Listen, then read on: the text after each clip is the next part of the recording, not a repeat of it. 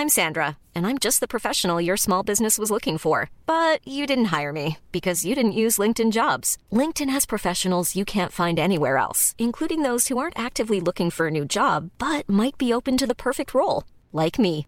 In a given month, over 70% of LinkedIn users don't visit other leading job sites. So if you're not looking on LinkedIn, you'll miss out on great candidates like Sandra. Start hiring professionals like a professional. Post your free job on linkedin.com/people today. Bonsoir à tous, très heureux de vous retrouver. Donc en ce euh, mercredi soir pour le coup d'envoi de Soir Info, vous accompagne jusqu'à minuit sans aucune interruption pour revenir essentiellement bien sûr sur cette euh, crise des agriculteurs ces tracteurs qui se rapprochent de la capitale. On va en parler tous ensemble et se poser euh, toutes les questions qui soulèvent des interrogations avec notamment Amélie Rebière ce soir. Bonsoir madame, merci beaucoup d'être présente. Vous serez notre grand témoin si je puis dire puisque vous êtes la vice-présidente nationale de la coordination rurale et il y a beaucoup beaucoup de choses à dire ce soir particulièrement. Jean-Claude Dacier est parmi nous. Bonsoir, cher Jean-Claude, chroniqueur politique. Bonsoir à Johan Usaï. Bonsoir, Julien. Journaliste politique pour euh, CNews. De l'autre côté de la table, bien sûr, Karim, Karim Abric est présente de la rédaction de CNews. Maxime Thiebaud également. Bonsoir, avocat. Et Jean-Sébastien Ferjou également, directeur de la publication d'Atlantico. Voilà pour les euh, présentations. L'actualité nous emmène aux portes de la capitale. Aujourd'hui, donc, la tension monte sur l'ensemble du territoire avec près de 100 points de blocage sur les routes en raison des euh, barrages des agriculteurs un petit peu partout sur le territoire. Les policiers et gendarmes ont procédé à plusieurs interpellations d'agriculteurs. On va y revenir. Euh, Aujourd'hui, dans le secteur du marché de Ringis, Ringis pourtant, ligne rouge hein, à ne pas franchir pour le gouvernement. On vient d'apercevoir euh, Augustin Donadieu. On, Augustin Donadieu, pardon.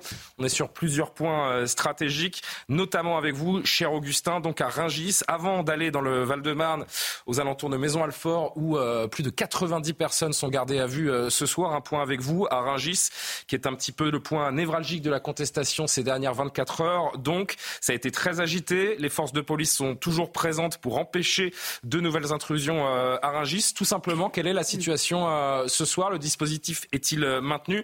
Et les agriculteurs sont-ils, d'autres agriculteurs, sont-ils susceptibles de se rapprocher du marché d'intérêt national ce soir? Alors ce que je peux vous dire, cher Julien, c'est que ce soir le dispositif est maintenu, je dirais presque même renforcé. Une certaine pression pèse euh, sur ces forces de l'ordre présentes, vous le voyez, qui contrôlent instamment toutes les voitures, les véhicules qui veulent pénétrer dans le marché de Ringis. Dorénavant, les forces de l'ordre sur ce barrage sont équipées de stop stick, vous savez, ce sont ces barres cloutées qui permettent eh bien, de crever les pneus d'un éventuel véhicule qui souhaiterait euh, forcer le passage. À l'instant où je suis en train de vous parler, un hélicoptère euh, vole en stationnaire au-dessus euh, de ce marché international de Ringis. Un dispositif donc maintenu avec deux véhicules blindés de la gendarmerie euh, nationale, avec euh, des compagnies de CRS aux cinq entrées et sorties de ce marché international. Des forces de l'ordre qui nous disent que depuis 20 heures, eh bien, aucune intrusion, aucune tentative n'a été effectuée par des euh, agriculteurs. Nous étions il y a quelques minutes maintenant avec Fabrice Elsner derrière la caméra, avec le convoi d'agriculteurs, vous savez, celui qui est venu d'Agen, est parti d'Agen lundi. Son objectif était de, rallier Ringis, là où nous sommes actuellement. Ils ont été stoppés dans leur course euh, cet après-midi par les forces de l'ordre à une quinzaine de kilomètres d'ici. Et ils ont été reconduits vers la campagne, direction euh, loin de Paris. Ces agriculteurs qui nous ont dit que les 91 interpellations, les 91 gardes à vue les ont quelque peu refroidis. Ils nous ont également dit que eh bien, cette, cet objectif d'atteindre Ringis avait été euh, obtenu, atteint euh, par leurs confrères. Pour l'heure, ici à Rungis, rien à signaler si ce n'est une attention toute particulière de la part des forces de l'ordre à contrôler tous les véhicules qui entrent et qui sortent ici à Rungis. Drôle d'ambiance donc autour de ce, euh, cet immense marché le plus grand au monde à, à Rungis dans le, dans le sud de, de, Paris. On vous retrouvera tout au long de la soirée, Augustin, bien sûr. On garde un œil attentif à ce qui peut se passer à, à Rungis. Avant de passer aux commentaires en plateau, direction également Maison Alfort, puisque c'est là que l'on retrouve Michael Dos Santos qui nous attend avec les équipes euh, CNews. Euh, vous savez que 15 agriculteurs ont été placés en garde à vue euh, ce matin. Ils ont été entendus au commissariat de Créteil avant d'être relâchés. En revanche, 91 autres agriculteurs, lui, eux, pardon, qui ont réussi à entrer dans Injus ont dû euh, se rendre au commissariat de Maison Alfort et sont actuellement donc sous le régime de garde à vue euh, après une plainte de la direction du marché d'intérêt national. Quelle est la situation, Michael Dos Santos? D'abord, quelle est la raison précise de cette mise en garde à vue de ces 91 agriculteurs aujourd'hui? Eh ben, écoutez, concernant la raison euh, précise, je pense que euh, il est plus euh, légitime hein, de, de, poser la question à, à l'avocate qui est à mes côtés, qui est Déborah Roilette, qui est avocate de Karine Duc. Karine Duc, c'est l'une des interpellées hein, qui était là cet après-midi à Ringis, lorsque des agriculteurs hein, de la coordination rurale ont tenté de rentrer et sont rentrés d'ailleurs dans cette société de, de logistique. bonsoir maître, merci beaucoup d'être avec nous. Est-ce que vous avez pu échanger avec avec votre cliente? Alors malheureusement non. Euh, contre toute attente, puisque euh, tout droit d'un gardé à vue, c'est euh, de voir son avocat quasiment immédiatement, une fois qu'il a été placé en garde à vue, et que, l'avocat puisse avoir accès, alors pas à la procédure évidemment, mais à la notification des droits. Ce soir, je me suis présentée alors que ça faisait déjà 4 heures que ma cliente était en garde à vue, et on me dit qu'il est impossible que je sois mise en présence de ma cliente, et il est impossible également de me communiquer euh, le PV de notification des droits. Donc c'est une situation que je ne comprends absolument pas. Euh, totalement, euh, totalement injustifiée. C'est-à-dire qu'aujourd'hui, je ne sais même pas si ma cliente est gardée à vue dans un cadre légal. Pour quel motif elle a été interpellée? Alors, je, ne sais pas. C'est la presse qui a, euh, qui a communiqué euh, l'information parce que moi, j'ai pas pu corroborer cette information. Euh, elle aurait été placée en garde à vue pour dégradation de biens et pour association en vue, en vue de dégradation de biens. Voilà. Au vu des, au, vu des faits, est-ce que ce, cette, ce motif est légitime? Ah, mais je ne sais absolument pas. J'ai eu d'autres sons de cloche euh, de personnes qui m'ont dit qu'il euh, n'y a absolument eu aucune dégradation, et notamment des membres de la coordination rurale. J'ai eu euh, communication de vidéos qui montraient absolument aucune dégradation. Donc la première infraction, a priori, ne semble pas vraiment constituée. Et quant à la deuxième, il faut l'intention euh, d'aller détruire quelque chose. Il se peut tout à fait que ma cliente euh, soit rentrée euh, dans un GIS uniquement pour, pour, pour dire qu'elle était là et qu'elle portait, qu'elle portait des revendications. C'est tout, sans aucun objectif de dégradation. Donc je, je, à ce stade, je ne sais pas du tout ce qui se passe. Demain, il y aura d'autres, il y aura a priori on vient de me dire qu'il y aurait des auditions à partir de 9h, j'en saurai peut-être plus, j'espère. En tout cas, qu'on m'explique euh, pourquoi j'ai pas pu être mis en présence ce soir, pourquoi j'ai pas eu un PV de notification. À ce stade, je considère que, que ma cliente est certainement euh, à l'intérieur euh, sans cadre légal. Voilà, 91 personnes donc interpellées euh, cet après-midi euh, à euh, Ringis. On le rappelle, une plainte a été déposée par le mine pour dégradation. C'est donc le, motif de, de, cette plainte. Et pour le moment, effectivement, ces 91 personnes ont été interpellées, placées en garde à vue dans différents commissariats du Val-de-Marne, ici où l'on se trouve, mais aussi à Alfortville, à Créteil ou encore à la Île-et-Rose. Et bien sûr, un, tout dernier mot, Mickaël, je sais que pour vous c'est compliqué de répondre à cette question, mais il y a quand même une, une très grande chance ce soir pour que ces 91 interpellés passent la nuit derrière les barreaux dans les différents commissariats où ils se trouvent. A priori, c'est le scénario qui est en train de se dessiner. Ah, je vous le confirme, effectivement, je vous le confirme avec euh, bien sûr euh, euh, Maître qui est juste à côté de moi et qui va pouvoir nous le dire aussi. les, personnes vont bien placer, vont bien passer, pardon, leur, leur nuit en garde à vue jusqu'à au minimum demain matin, on imagine? Tout à fait, tout à fait. Et, et j'ai encore pas la confirmation que demain matin il y aura d'éventuelles auditions. Je sais que ma cliente et ces personnes qui et les personnes qui ont Bon, on a un petit problème de son. Je sais Ça parce que l'OPJ est absent. Voilà, effectivement, donc elle nous le confirme. Des personnes, les 91 euh, personnes euh, donc ont interpellé euh, et placé en garde à vue, ont bien passé la nuit ici car l'OPJ est absent.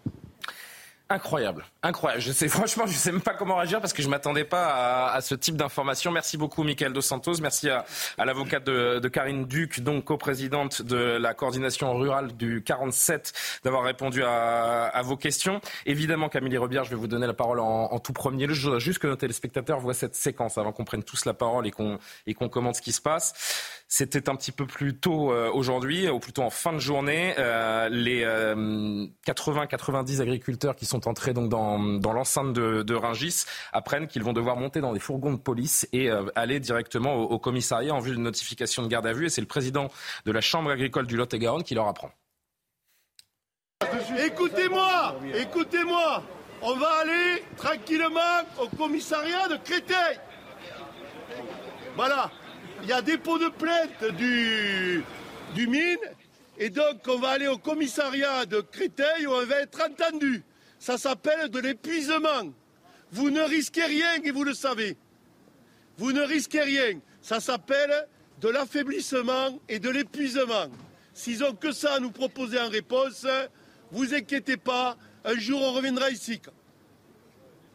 Restez tranquille, n'ayez pas peur, je vois dans vos visages certains qui n'ont pas l'habitude, tous les primo-délinquants là, les primo-délinquants, ne vous inquiétez pas, rien de grave. Voilà, ils vous ont laissé les portables, ils vont vous les laisser, ou ça m'étonnerait, on est bien d'accord. Donc ne vous inquiétez pas, tranquille, vous montez dans les camions, et je ne veux pas faire de comparaison. Capito? Amélie Robillard, quelle drôle de séquence les agriculteurs sont en train de vivre. Je rappelle que vous êtes donc vice-présidente nationale de la coordination rurale. La place de nos agriculteurs, c'est dans des fourgons de police et en, garde à vue pendant la nuit? Non, non, euh, c'est lamentable. Mais euh, rien ne m'étonne, en fait. Euh, on avait acté dès le début qu'on ferait un convoi en toute tranquillité. On devait nous laisser arriver à Ringis. C'était plus le symbole que vraiment d'aller embêter. il y a une plainte. Mais il y a une plainte. Alors, pour de... longue détérioration. Euh, quelle est l'appellation exacte? D'accord, je vois que tout le monde suit. Enfin, pour, euh, euh, on va me redire exactement. Dégradation, voilà, dégradation. Voilà, moi je suis. Oui, oui bah, bravo. Bah, heureusement, c'est vous la mieux placée en même voilà, temps. Dégradation. Dégradation. Donc, en fait, on, on, devait laisser même quelques agriculteurs, surtout dans les jeunes, qui avaient fait autant de kilomètres, rentrer à Ringis. Et puis, bon, ben voilà, c'était l'aboutissement d'un voyage. Et puis finalement, on est face à une énorme trahison. Euh, le ministre de l'Intérieur euh, devait euh, nous permettre de faire ça en toute tranquillité. Vous avez bien vu que depuis le début, il n'y a aucune violence. Elle a été énoncée, cette ligne rouge de Ringis. La ligne rouge, elle a été énoncée par le ministre de l'Intérieur et pas, et pas seulement aujourd'hui. Ça fait 24, 48 heures, même peut-être 3 jours, que l'on sait que les grands aéroports, Ringis, sont des lignes rouges à ne pas franchir et qu'en cas de franchissement de ces lignes, en effet, la réponse policière interviendra. Vous ne pouvait pas plaider la surprise, madame. Alors, le problème, c'est qu'on était en négociation avec euh, le directeur de Rungis pour pouvoir rentrer voilà, en, paix, hein, tranquille, on rentrait, euh, on montrait aux, producteurs, ben, euh, justement Rungis, parce que c'est quand même quelque chose à voir qui est important. Euh, finalement, ben, on a été euh, trahi. On a été trahi, quoi. Enfin, c'est... la direction de Rungis qui vous a trahi ah C'est ça que vous dites ce soir Oui, oui, on était en pleine négociation. Il n'y avait, il y avait aucune violence, il n'y avait euh, aucun problème. mes collègues ont rencontré Gabriel Attal tout à l'heure, ce matin. Et le problème, c'est qu'on leur avait dit, on leur avait dit pareil, on leur avait dit, mais attendez, vous voyez bien que c'est une population qui n'est pas violente, on n'a rien cassé, euh, c'est plus du, ça traite plus du symbolique qu'autre chose. Là, il n'y avait aucune raison de les mettre en garde à vue. Quand on voit en plus de quelle manière ils les mettent en garde à vue, euh, c'est de l'intimidation. Sauf que ce que le gouvernement n'a pas compris, c'est qu'en face de lui, il a une population de guerriers. Je vous assure que la population agricole, c'est des guerriers. Vous êtes en guerre ce soir, Madame Robière Oui, on est, en, on, est en guerre parce que... contre qui Contre quoi? On est en guerre contre les, les décisions que prennent le gouvernement et qui sont en train de nous tuer. C'est l'ultime chance. Hein. Je ne sais pas si le gouvernement se rend bien compte, mais il a en face de lui des gens qui, n'ont plus rien à perdre parce que moi, j'ai même plus de quoi payer une paire de lunettes à ma fille. Je ne sais pas si vous vous rendez compte. Bien sûr qu'on se rend compte parce qu'on se rend compte, on ne le, vit pas et, cette réalité, euh, elle est la vôtre, mais on entend cette souffrance et, on la comprend euh, évidemment, notamment sur cette antenne depuis, euh, depuis des jours et des jours maintenant. Jean-Claude, le pouvoir est en train de prendre un grand risque, je trouve. C'est fort ce que vient de dire Madame Robillard. Ils sont en guerre, écoutez, ils moi, sont acculés, ils sont dos au mur. si cet incident qui est sérieux, 90 personnes en garde à vue, qui vont y passer la nuit au minimum, c'est pas négligeable. Est-ce qu'il y a eu des dégradations ou pas? Personne n'en sait rien. Vous n'en savez rien, moi non plus. Donc, les responsables de la coordination orale parlent d'une porte qui a été forcée. Bon, voilà ce qui est je dommage. Je ne sais pas. Donc on va y voir clair. J'espère qu'on y verra clair demain et que s'il y a eu un excès de, pouvoir de la part du ministère de l'Intérieur, euh, je pense que ce sera plutôt porté à son discrédit euh, que, l'inverse. C'est au pouvoir ou à, la direction de Rungis La direction de Rungis, mais elle n'était pas libre de, décider ce qu'elle voulait faire. Parce on m'informe que la direction de Rungis a communiqué ce soir. On va le découvrir ensemble. Ce que, dit, euh, ce que dit Rungis justement. bloquer Rungis. Non, mais ça c'est pas c'est pas Rungis qui communique. ça, c'est la FRSEA. C'est la FRSEA. Donc c'est la fédération régionale. Vous me dites en régie et du mine. Ah oui, d'accord, du mine, donc du marché euh, également de, de Rungis. Donc c'est un, communauté euh, communiqué conjoint. Donc j'ai l'impression de la FRSEA euh, et du Mine qui dit en gros bloquer Rungis, c'est empêcher les agriculteurs de, de travailler. C'est signé euh, donc vous le voyez de Benjamin Simoneau et Jean-Claude Guéhenec qui sont respectivement présidents de l'AIDPFL et l'UPFL. Je crois qu'il faut qu'on ait la prudence, Pascal. Il faut qu'on ait la prudence d'attendre demain pour savoir exactement ce qui s'est passé. Moi, ce qui me frappe quand même aussi, c'est que, bon, c'est vrai qu'il y a des accords entre la coordination rurale et les autres syndicats, ça me paraît clair. J'ai été, moi, à l'inverse, frappé de, je dirais pas du bon climat, mais de l'entente cordiale, entre guillemets, qu'il pouvait y avoir entre des responsables du service d'ordre et puis les, agriculteurs. Euh, qui n'ont pas envie, on le voit sur cette photo, ils ont avancé avec euh, leur tracteur, ils ne sont pas allés jusqu'à l'affrontement. Et ils ne le souhaitent pas. Mais encore une fois, moi, ce qui me frappe, et je dirais même ce qui m'intéresse, c'est que on a un vrai problème avec l'agriculture en France, c'est une évidence, ça fait 15 jours qu'on en parle. À qui le dites-vous? Mais c'est un, c'est un problème qui est bien plus large que ça, qui est européen. Et j'attends avec beaucoup d'impatience la journée de demain. Avec Emmanuel Macron. Ce que va dire en effet le président de la République, qui est un fédéraliste, qui est un homme qui, au fond, euh, s'interroge sur ce qui se passe depuis 15 jours dans ce pays et dans les autres pays européens. Il y a l'Ukraine.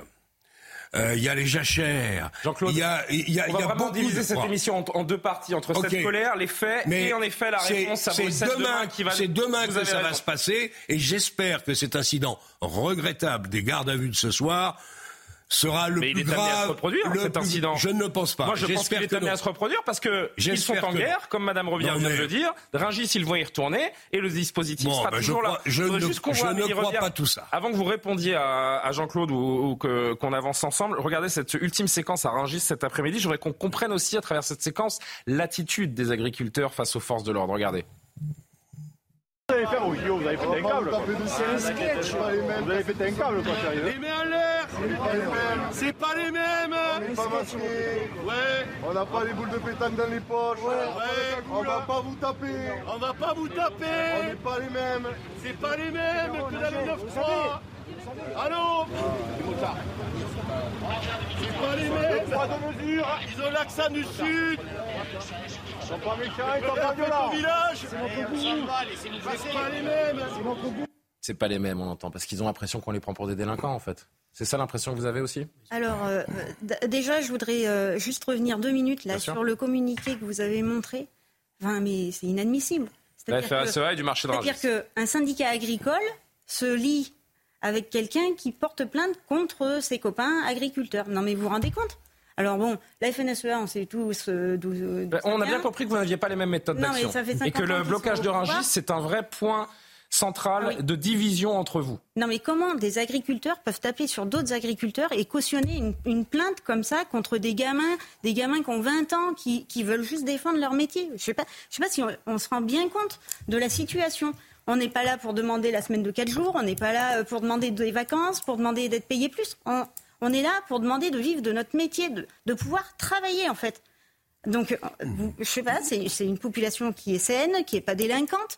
Quand on voit qu'on est capable de les mettre en garde à vue, ils n'ont pas d'avocat, ils vont dormir euh, en garde à vue. Enfin, quand même, c'est pas des délinquants. Vous pensez qu'il y aura un avant et un après aujourd'hui, cette, euh, ah, bah, cette, étincelle qui vous a. Évidemment, évidemment. des, des, gamins ou des, même des agriculteurs qui ont un respect des forces de l'ordre, parce que c'est dans nos gènes. Enfin, en, campagne, on a le respect des forces de l'ordre et c'est ce qu'on inculque à nos enfants. Donc, quand on se fait euh, traiter de la sorte, bien sûr qu'il y aura des conséquences parce que c'est vécu comme une injustice. Qu'est-ce qu'ils ont fait de mal? Qu'est-ce qu'ils ont fait de mal à part défendre leur, métier et demander de vivre dignement de leur métier? Maxime Thiebaud. Moi, je suis, je suis vraiment choqué par ce qui se passe ce soir. Parce que qui dirige la politique pénale? Et la, la police judiciaire, pardon qui dirige la police judiciaire, c'est le procureur de la République. Donc il y a un procureur de la République qui aujourd'hui a décidé qu'on pouvait placer 91 personnes en garde à vue sur un motif qui me semble un petit peu, euh, je sais pas, a priori détérioration, mais la garde à vue, c'est pas une sanction.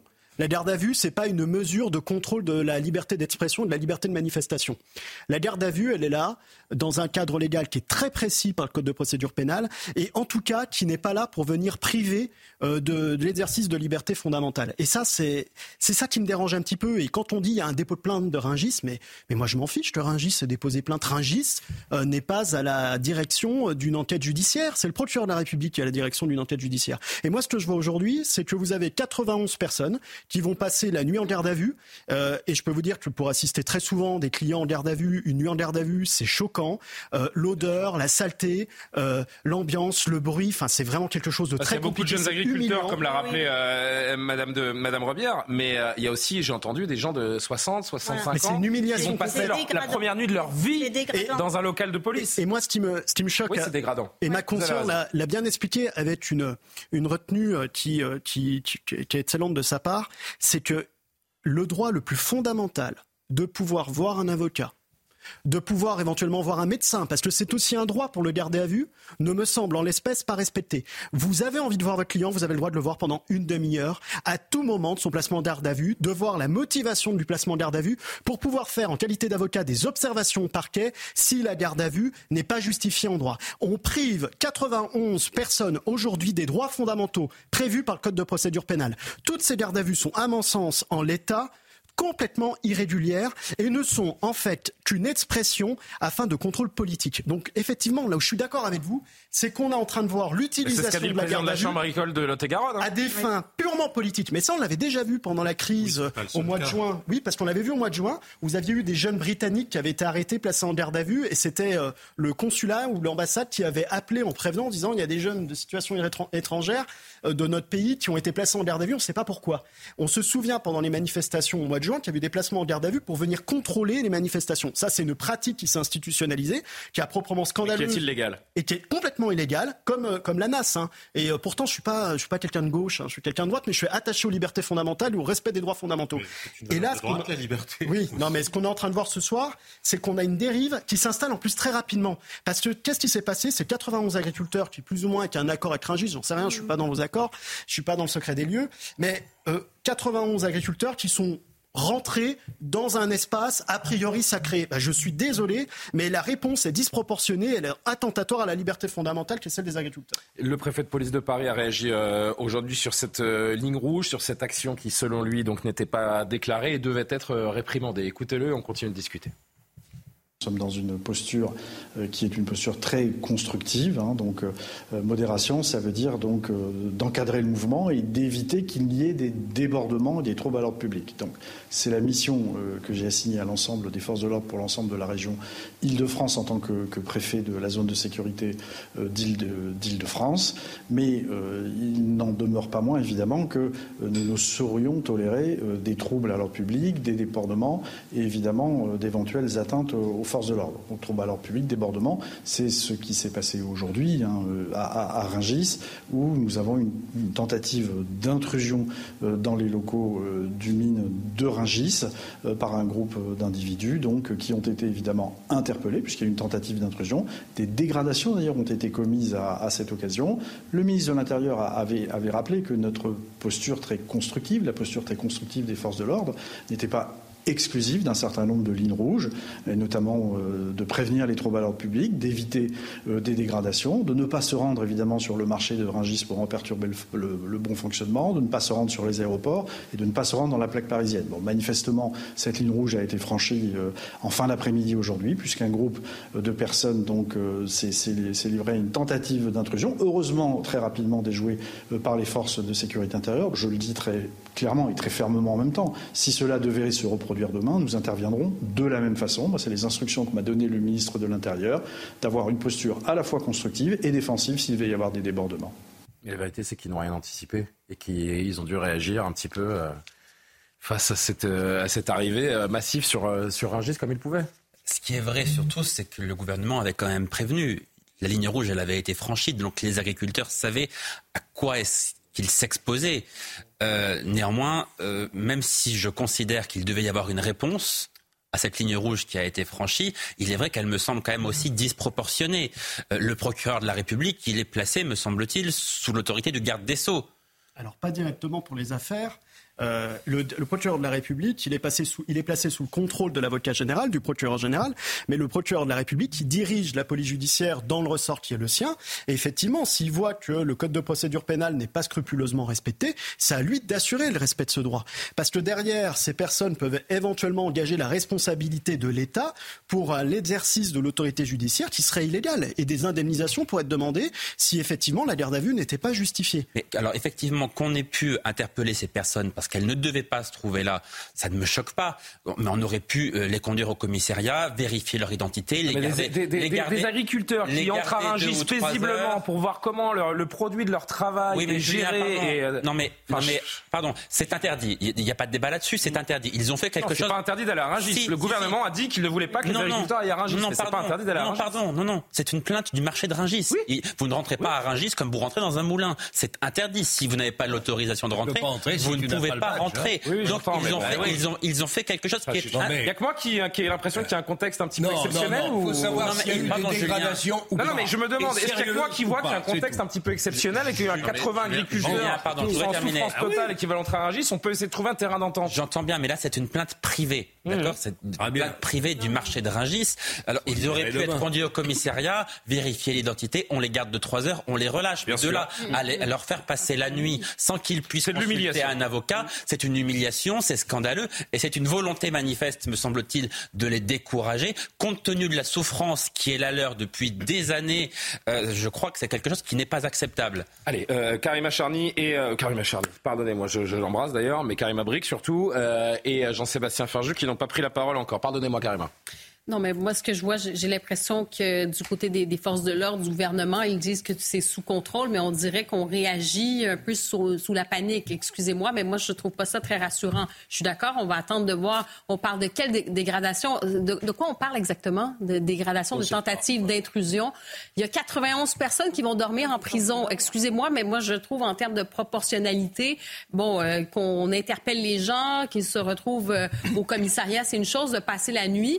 Eh manifestement, on, se dit il faut que les les charges soient sérieuses. Donc, euh, il faudra qu'il y ait une justification de ce qui s'est passé. Sinon, il faudra une compensation, c'est-à-dire que les, forces de l'ordre euh, devront répondre de ces actions. On ne peut pas arriver comme ça et euh, se dire que, bon, on a une certaine liberté de manifester dans, dans ce pays, une certaine liberté d'expression.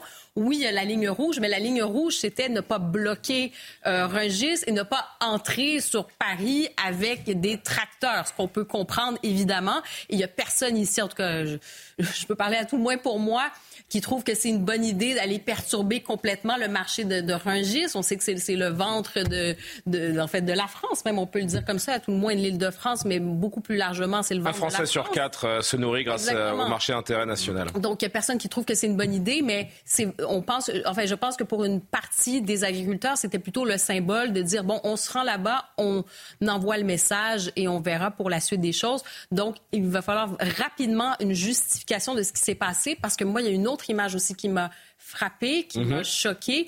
Et en fait, j'ai un profond malaise et même une tristesse quand j'ai vu cette image, quand je vois les agriculteurs qui commencent à lever leurs mains comme ça. Euh, pour dire finalement, écoutez, non, on veut se faire entendre, on n'est pas ici pour casser du flic.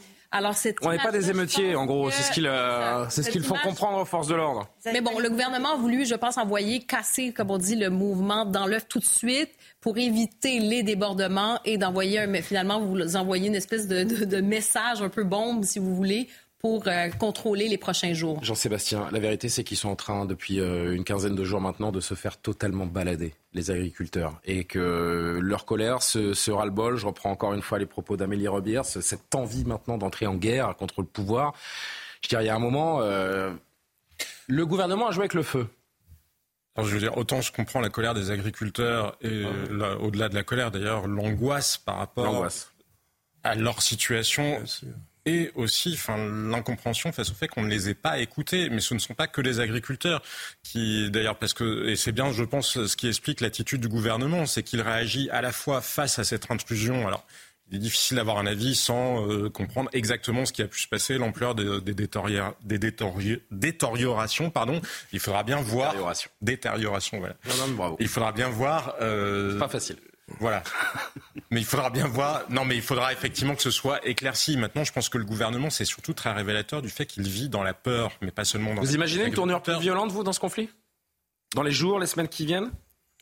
Je crois que la colère, et ça s'est déjà vu dans d'autres moments de colère. Parce que pour l'instant, ils sont irréprochables. C'est ça ma question. ils sont, ils sont absolument irréprochables. Une manifestation en France, c'est dans une manifestation d'agriculteurs. Alors ça remonte à 1974. Enfin, il y a deux personnes qui ont été tuées par, euh, bah, quand le barrage a été forcé la semaine dernière. Hein, également une agricultrice non, mais sa petite fille de 12 ans. La répression de la manifestation. Je parlais pas de, de personnes présentes dans une manifestation. Mais surtout, ce que je voulais vous dire, c'est que le gouvernement vit dans la peur. Il vit dans la peur non seulement des agriculteurs, mais des Français, parce qu'il voit il le sent un peu qu'il y a un modèle qui est à bout de souffle, parce qu'il n'y a pas que les agriculteurs qui sont confrontés à la folie normative, qui sont confrontés au contrôle tatillon de l'administration, qui sont confrontés à des fonctionnaires qui bien souvent ne comprennent pas la réalité. Je veux vous dire le nombre de chefs d'entreprise dans ce pays, mais je ne parle pas du CAC 40, je parle de, petites entreprises qui en permanence sont confrontées à des postures du fisc, à des postures de l'URSSAF qui sont complètement délirantes par rapport à la réalité de ce qu'ils vivent. Et c'est ce modèle qui est à bout de souffle, parce que bien sûr qu'il y a l'enjeu euh, à Bruxelles demain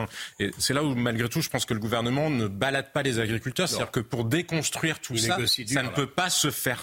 Ça ne peut pas se faire d'un coup de baguette magique. Il y a non, mais il y a, la réalité, c'est aussi, regardez le nombre de fonctionnaires au ministère de l'Agriculture, il y en a quasiment autant qu'il y en avait en 1955, alors qu'il y avait infiniment plus d'agriculteurs en 1955 qui en Il y avait infiniment moins de normes. Il y a des hein. sociologues, Michel Crozier, le premier, disait que le nombre de fonctionnaires au-dessus d'un certain seuil, l'administration n'a plus besoin du monde extérieur pour exister. Et c'est ça aussi qui se joue. Donc je pense que nonobstant les obstacles qui se, jouent là, il faudra que le gouvernement, enfin, et ces obstacles de, de communication, parce que là il y a une vraie faute de communication manifestement ce soir, il faudra que le gouvernement arrive à reparler et à expliquer aussi que les choses ne peuvent pas se régler d'un coup de baguette magique et qu'il ne peut pas y avoir des annonces qui instantanément déconstruisent 40 ans, 50 ans, 70 ans, parce que ne nous cachons pas derrière notre petit doigt, c'est une maladie qui est extrêmement française.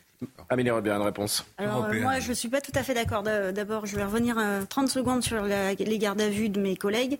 Euh, ils ont peur de quoi en plus? Qui partent à la course, qui partent au point avec leur tracteur? Enfin, non mais franchement, laissez parler s'il vous plaît. Jean mais s'ils ont besoin de vérifier leurs identités ou même de les emmener pour qu'ils témoignent, ils savent où les trouver quoi. Ils n'allaient pas partir à la course. C'est du zèle, vous trouvez ben, Évidemment, un tracteur, vous pouvez le rattraper euh, sans problème. De Après, pardon de vous poser cette question, Amélie Rebière, mais est-ce que c'est vraiment essentiel de bloquer Rungis? Est-ce qu'en effet, euh, pour entendre encore une fois la FNSEA notamment, est-ce que c'est pas se tirer une balle dans le pied? Rungis vous fait travailler Est-ce que Rungis, quel est l'intérêt dans vos revendications et dans le combat que vous menez de bloquer le marché de Rungis? Je ne dis pas que le combat n'a pas d'intérêt. Hein. Je parle de l'action précise du blocage de Rungis. Quel est l'intérêt, franchement? Alors là, ils n'ont pas bloqué Rungis. Ils voulaient s'y rendre. Non, non, mais c'était l'idée du début de bloquer. Oui, oui, évidemment. Mais bon, euh, ils s'y sont rendus. Ils n'ont pas bloqué Rungis. Après, c'est le symbole. C'est nous qui alimentons Rungis. Faut pas l'oublier. Et après, euh, on a l'impression que tout le monde découvre qu'il y a une, crise agricole, mais ça fait des années qu'il y a une crise agricole et que personne ne nous écoute. Donc là, ils se sont dit, bah, on va faire plusieurs centaines de kilomètres avec des tracteurs. C'est pour ça que les placer en garde à vue, quand on, se fait 700 euh, kilomètres en, tracteur, vous croyez qu'on va repartir comme ça? Donc déjà, euh, je trouve ça inadmissible. En plus, on était sur Ringis. Il est laissé arriver à Ringis tranquillement on faisait, euh, euh, nos, on posait nos revendications parce que c'était le but aussi. C'était d'arriver à la capitale pour qu'on puisse nous écouter, pour qu'on puisse donner nos revendications. Après, où je suis pas d'accord avec vous, c'est pour les mesures euh, immédiates. Nous, on est très clair. On a demandé par exemple une année blanche pour ce qui est des prêts et des cotisations MSA. Ça, c'est. Rappelez-nous ce que sont les cotisations MSA. C'est les cotisations obligatoires, c'est comme la sécurité sociale pour vous. Donc nous, c'est la. La MSA, c'est l'équivalent de la sécurité sociale pour les agriculteurs. Ah. Qui rappelle d'ailleurs la MSA que 31% de suicides en plus, je fais cette parenthèse pour rappeler à un téléspectateur qu'il y a 31% de suicides en plus que dans le reste de la population chez les agriculteurs. Euh, par exemple, euh, moi je donne 12 000 euros de MSA par an, je suis remboursé 9 centimes d'euros sur les lunettes de mes enfants. Voilà. Voilà. Donc euh, c'est formidable. voilà. Donc nous on demande ça, une année blanche. C'est honteux. Pour avoir un peu de trésorerie. Parce qu'on ne peut même plus payer nos factures. On ne peut même plus payer nos factures. C'est-à-dire que quand on va à la boîte aux lettres le matin, on se demande quelle facture on va devoir trier encore. On reçoit des recommandés de la MSA et d'autres organismes parce qu'on ne peut plus payer. Donc, concrètement, on demande voilà, un peu d'air, un peu de trésorerie. Bah, le gouvernement peut, y accéder rapidement.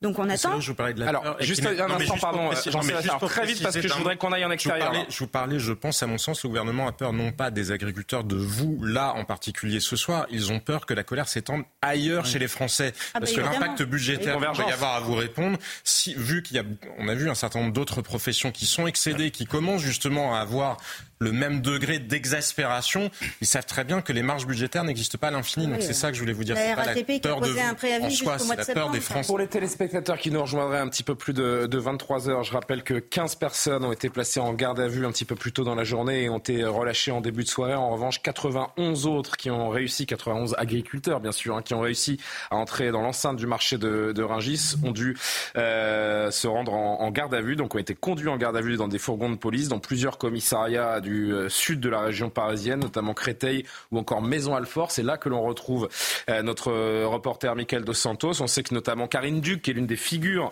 euh, de la coordination rurale 47, l'une des figures de ce, de ce mouvement, est dans, est dans ces locaux, gardés à vue comme beaucoup d'autres agriculteurs. Et une chose est sûre, ils passeront ce soir la nuit derrière les barreaux comme de vulgaires, de vulgaires délinquants, Michael Dos Santos. Oui, c'est une certitude, effectivement. Euh, certains des, des gardés à vue, certains de ces 91 agriculteurs interpellés cet après-midi euh, à Rungis euh, sont bel et bien ici, dans ce commissariat de Maison Alfort, dans le Val-de-Marne, et ils vont passer la nuit ici, derrière les barreaux, tout simplement. Et c'est l'avocate de Karine Duc qui nous l'a confirmé il y a quelques minutes, tout simplement parce que l'OPJ est absent, et donc, eh bien, l'avocate n'a pas pu avoir accès à sa cliente, n'a pas pu euh, notamment savoir euh, le motif tout simplement euh, de ces interpellations. Pour rappel, hein, il était aux environs de, 17 heures hein, cet après-midi quand certains membres de la coordination rurale ont pénétré dans Ringis, ont essayé de pénétrer dans les locaux d'un centre de logistique. Certains d'entre eux ont réussi. Ils ont finalement été nassés par les forces de l'ordre. C'est là où on leur a indiqué qu'ils allaient tous être interpellés et donc placés en garde à vue. Ils sont actuellement dans différents commissariat du Val-de-Marne, ici à Maison-Alfort, mais aussi à La Île-et-Rose, à Créteil et dans d'autres commissariats euh, du, euh, du département. Euh, quand on a pu échanger avec ces agriculteurs, ils nous le disaient, on ne comprend pas le motif de, de cette arrestation. On est venu de manière pacifique. Ils sont arrivés avec les mains levées. Ils n'avaient aucunement envie de, de, se battre avec la police ou de dégrader. Et c'est d'ailleurs là le litige, puisque les agriculteurs, eux, sont sûrs de leur fait. Ils n'ont pas dégradé les locaux de ce centre de logistique. Pourtant, une plainte a été déposée euh, par le mine euh, pour dégradation. Merci beaucoup, Michael Dos Santos avec Thibault Marcheteau depuis le commissariat de Maison-Alfort dans le Val-de-Marne. Nous euh, partons pour Ringis désormais avant de reprendre les discussions en plateau. Augustin Donadieu, on l'a bien compris, avec Fabrice Elsner derrière la caméra. Ringis, et c'est la volonté du gouvernement, affichée notamment par le ministre de l'Intérieur, doit être une forteresse imprenable ce soir. La ligne rouge a été franchie par les manifestants aujourd'hui et personne ne passera dans le marché euh, d'intérêt national. Eh bien, en tous les cas, ce soir, oui, ça fait pas de doute. Personne ne passera. Le dispositif est maintenu et la pression semble s'accentuer sur les forces de l'ordre. Avec Fabrice Elsner derrière la caméra, on voulait vous expliquer cela. Ces derniers jours, on avait le droit, par exemple, euh, d'entrer un petit peu dans le dispositif pour montrer aux téléspectateurs ce qui avait été mis en place. Dorénavant, nous sommes parqués ici, à l'avant de ce dispositif. Nous n'avons pas le droit d'aller euh, au-delà. Alors, la raison qui est évoquée, c'est qu'en cas d'attaque d'une voiture bélier, hein, ce sont les forces de l'ordre qui nous ont dit ça, ça nous permettrait d'être mis en sécurité, même si en réalité ici on est en première ligne si jamais une voiture bélier arrive. Mais euh, ce dispositif donc est maintenu avec des forces de l'ordre effectivement euh, à l'affût et qui contrôlent chaque camion, chaque camionnette, chaque voiture. Les conducteurs euh, doivent montrer leur carte professionnelle et chose qu'il n'y avait pas ces derniers jours, c'est que ces fonctionnaires sont équipés de stop stick. Vous savez, ce sont ces barres métalliques avec à l'intérieur des clous qui permettent d'arrêter un éventuel véhicule qui souhaiterait forcer le barrage. Donc les stop sticks sont à disposition de ces fonctionnaires qui contrôlent encore une fois euh, tous les véhicules. Jusqu'à il y a quelques instants, un hélicoptère survolait euh, le marché international de Rungis de manière euh, stationnaire. Alors, est-ce qu'ils étaient en train de faire du repérage, de suivre éventuellement des individus suspects? Nous ne le savons pas. Ce que l'on sait, c'est que des, un convoi, celui en provenance d'Agen, a tenté de s'approcher de ce marché international de Rungis. Nous étions avec eux il y a à peu près une, une heure avec Fabrice Elsner. Ils ont été stoppés net dans leur course à une quinzaine de kilomètres d'ici. Des forces de l'ordre, des bravem qui les ont raccompagnés dans la campagne pour qu'ils passent la nuit dans une ferme à plusieurs dizaines de kilomètres de Paris. Voilà, le marché international de Ragis est sous bonne surveillance ce soir avec, vous le voyez en fond derrière, deux véhicules blindés de la gendarmerie nationale qui sont en position depuis maintenant plusieurs jours et des forces de l'ordre évidemment très attentives au moindre mouvement ici devant l'une des cinq entrées du marché international de Rungis. Amélie Robière, vice-présidente nationale de la coordination rurale, est toujours avec nous, bien sûr. Merci beaucoup, hein, Augustin et, Fabrice Elsner. Augustin Donadieu, blindé contre tracteur, policier contre agriculteur. Ça m'apprendra à moquer euh, Jean-Sébastien quand il bafouille. Ça vous choque? Nonobstant. Oui, oui, ça me, choque. Euh, on, reconnaît un bon chef au discernement. Et là, euh, un petit chef, euh, mauvais, mauvais, mauvais chef, euh, le discernement n'y est pas. Euh, on n'est pas des délinquants. Je trouve que ce, cordon, symboliquement, il marque, et je ne sais pas si c'est votre sentiment, et là encore, on est dans, ces, deux France qui se regardent, il marque une frontière symbolique entre les grandes villes, les métropoles et la ruralité, les territoires que vous représentez. C'est-à-dire que hum, a eu l'impression là, euh, quand euh, les forces de l'ordre se sont renforcées un peu pour Ringis, on a eu l'impression que la ligne rouge dont vous parliez tout à l'heure, euh, c'était dès qu'on touchait au confort des citadins, en fait, bah ça y est, c'était vent debout.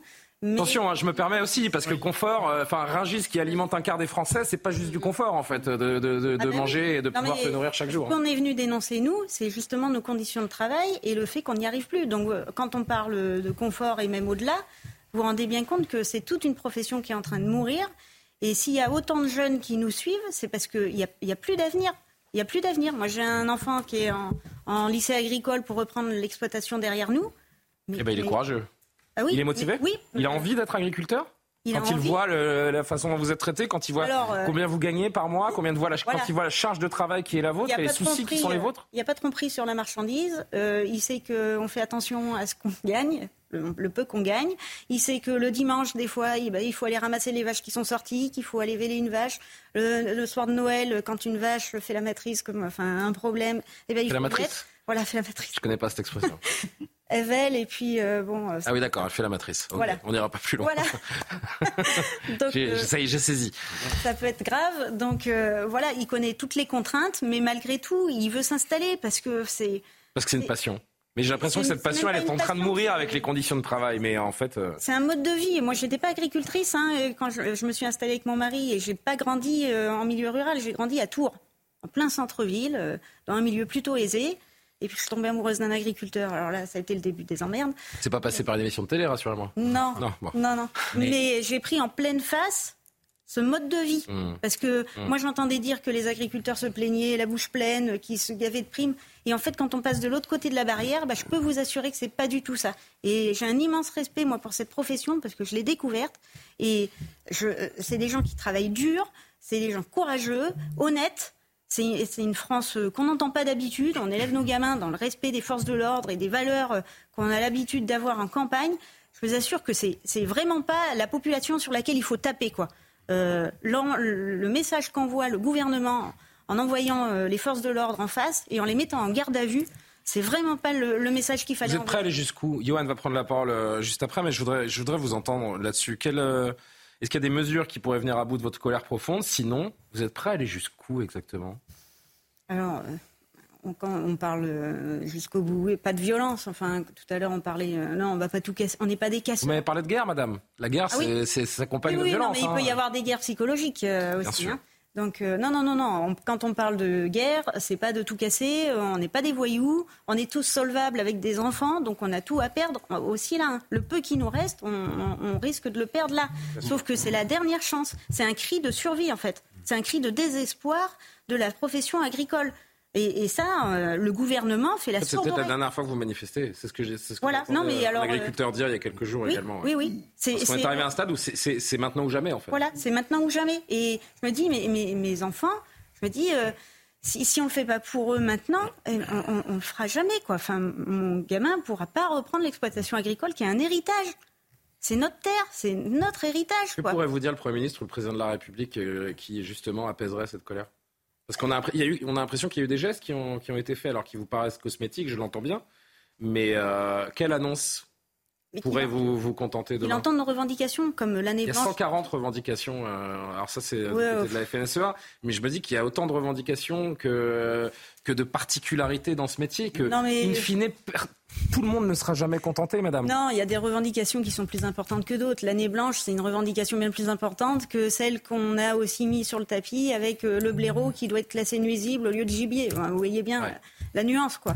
Mais euh, il y, a, y, a, des réponses fortes qu'on attend. Alors, au niveau de l'Europe, évidemment, mais il y a aussi des mesures qui peuvent être prises au niveau national. Le GNR, le GNR, on est revenu à la situation du mois de décembre. En fait, c'est un rétro-pédalage qu'ils avaient déjà négocié avec la FNSEA pour, nous vendre leur biocarburant. Donc là, il a rétro-pédalé, mais d'un autre côté, on n'a pas eu d'avancée en fait. On n'a pas eu d'avancée. Donc pour le GNR, on demande qu'il soit entièrement détaxé parce que c'est notre outil de travail. On demande cette année blanche. On demande euh, des, facilités aussi pour transmettre nos exploitations. On demande à ce que les jeunes qui s'installent aient des prêts à taux préférentiel parce que c'était le cas il y a quelques années et c'est plus le cas actuellement. On demande pour la PAC qu'on soit euh, honoré dans ce qu'on avait, parce qu'on avait signé en bas d'une page avec des contraintes. On a mis les contraintes en place, mais on n'a pas ce qu'il y a au bout. Les éco-régimes, par exemple, il nous manque 20 euros par hectare. Ben, vous pouvez euh, faire le calcul, ça fait euh, deux, mois de salaire. Ce qui est possible au niveau national, pourquoi est-ce que ça n'a pas déjà été fait en fait? Pourquoi est-ce que la réponse du gouvernement met autant de temps à venir? Parce que euh, je crois d'abord. Je parle de ce qui est négociable en France, hein, parce qu'on a bien compris que la considération européenne est, aussi euh, un autre nœud du problème. Oui, mais parce que je crois que Jean-Sébastien Ferjou a bien répondu à la question. Parce que si vous donnez ça aux agriculteurs, ah oui, les autres vont demander. Les chauffeurs de taxi vont demander ça. Euh, les autres professions. Je sais pas. Il y a trois jours, on nous a dit que l'agriculture passait au-dessus de tout. Non, j'entends bien, mais il y a beaucoup de professions qui souffrent. La vôtre en particulier, et sans doute plus que les autres. Et j'ai beaucoup d'admiration pour vous ce soir parce que vous dites quelque chose de très important malgré votre souffrance qui est immense. Et je crois que dans ce pays, personne n'accepte de travailler dans les conditions dans lesquelles vous travaillez pour le salaire qui est le vôtre. Et j'ai une grande admiration pour ce que vous, parce que vous avez dit, on ira jusqu'au bout, mais sans violence. Et ça, c'est quand même remarquable parce que malgré votre souffrance, vous appelez au calme. On a entendu à l'époque des Gilets jaunes, notamment certains dire, on va marcher sur l'Elysée, sous-entendu, on va renverser le pouvoir. Ça n'est pas votre discours. Je m'en félicite et vraiment, j'ai beaucoup de respect et d'admiration pour ce que vous venez de dire. Cela étant dit, je crois qu'il est urgent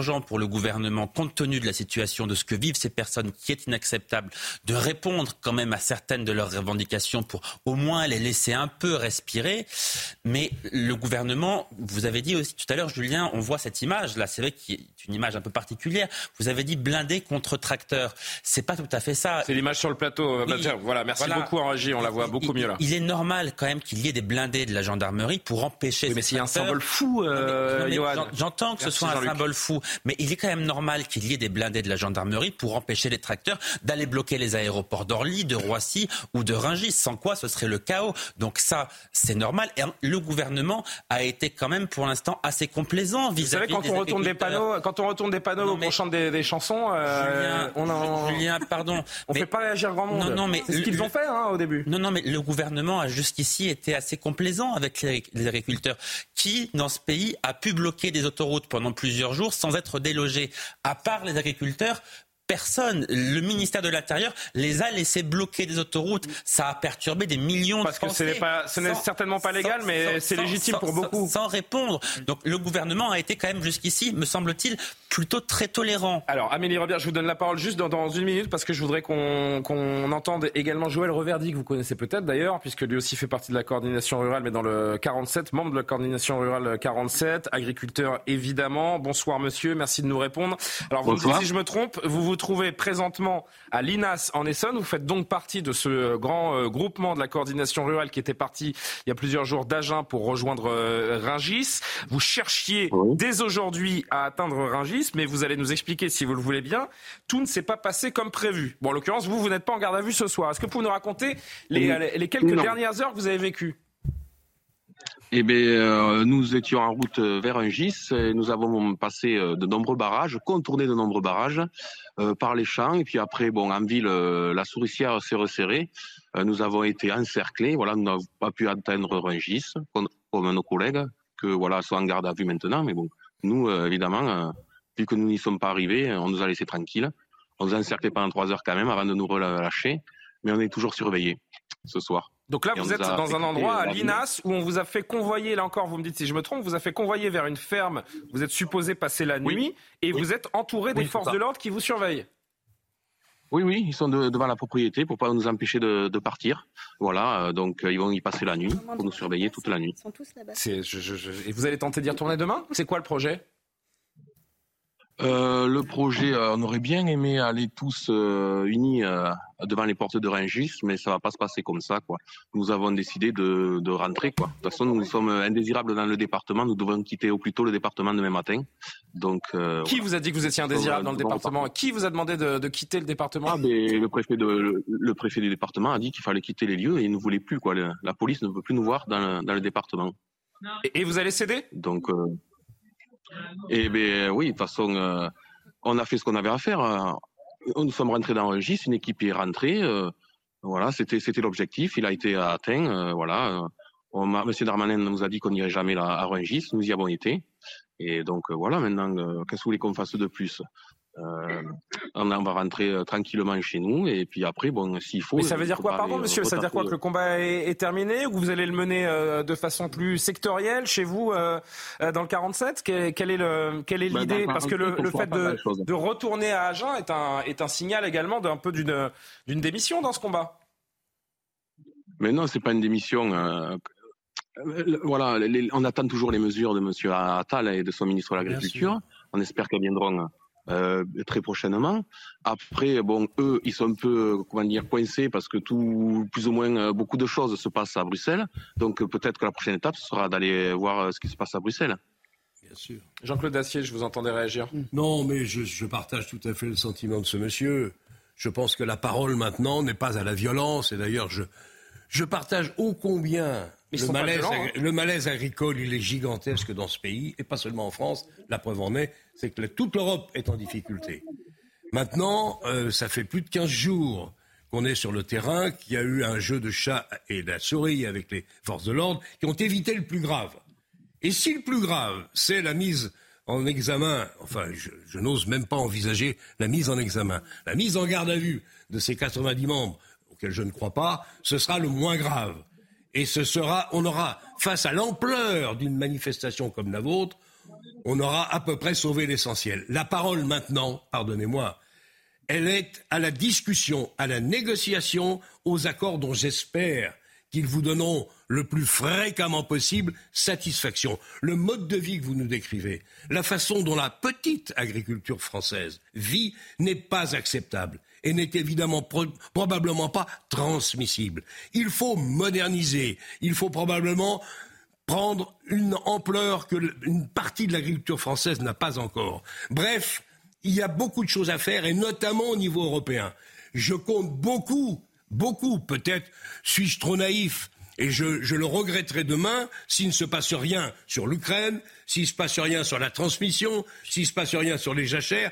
J'espère, j'espère que vous aurez satisfaction, car vous le méritez. Mais encore une fois, ça ne, ça ne doit pas nous épargner une vraie réflexion sur l'avenir de l'agriculture française. Joël Reverdy, je vais vous remercier et vous souhaiter euh, bon courage, mais j'aurais peut-être une, dernière question. Vous avez passé, euh, vous avez fait quoi? C'est de, de, Agen jusque là où vous êtes arrivé, il y a quoi? 700, 800 kilomètres? On est d'accord? Vous avez mis combien de jours pour ouais, 700. Euh, combien? Eh ben, Nous sommes partis lundi, lundi matin 9h et nous avons fait 730 kilomètres. Qu'est-ce que vous retenez de ces, ces jours sur votre tracteur à traverser la France du sud au nord?